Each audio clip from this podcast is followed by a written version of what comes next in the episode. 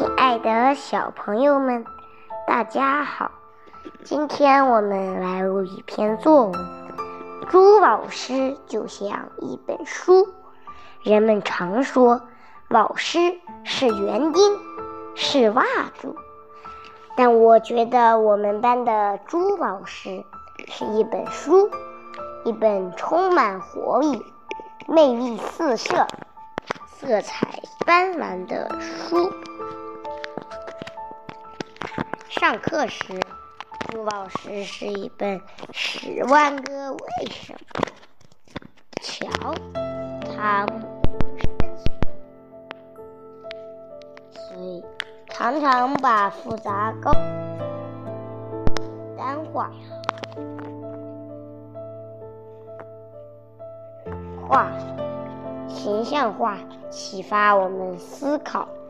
用知识的甘泉浇灌我们求知的心口。小草和大树，为什么要用这个题目？把我的心脏带回祖国。结尾处的才表达了作者怎样的？《长江之歌》的作者是用什么手法来描写长江的？一个个问题逼得同学们抓耳挠腮，腮苦冥思苦想。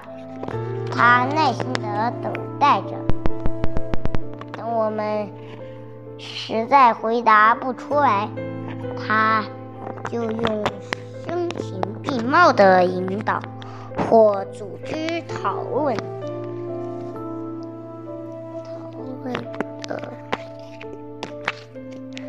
我留给我们日后探讨。平时说话时，朱宝诗是一本幽默笑话大全。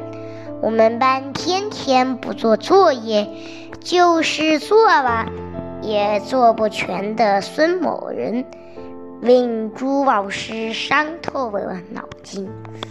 一次，朱老师随手翻了翻。该生的心里面，数吧数，一共有七十二处空白。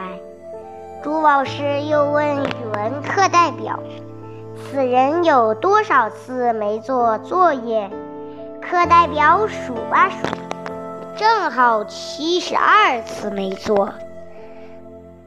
哈哈，干脆改名为孙白空吧，孙悟空的后代。孙悟空有七十二变，孙白空有七十二空。不错不错。说完，同学们笑得上气不接下气。说来也怪，经过今这么一番调侃，后来孙白空竟然成为孙悟空了。朱老师这本书充满了魔力，不同的时间，不同的地点。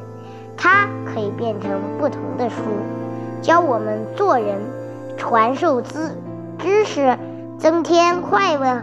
我们冲吸着它这本书里的营养，健康的成长着。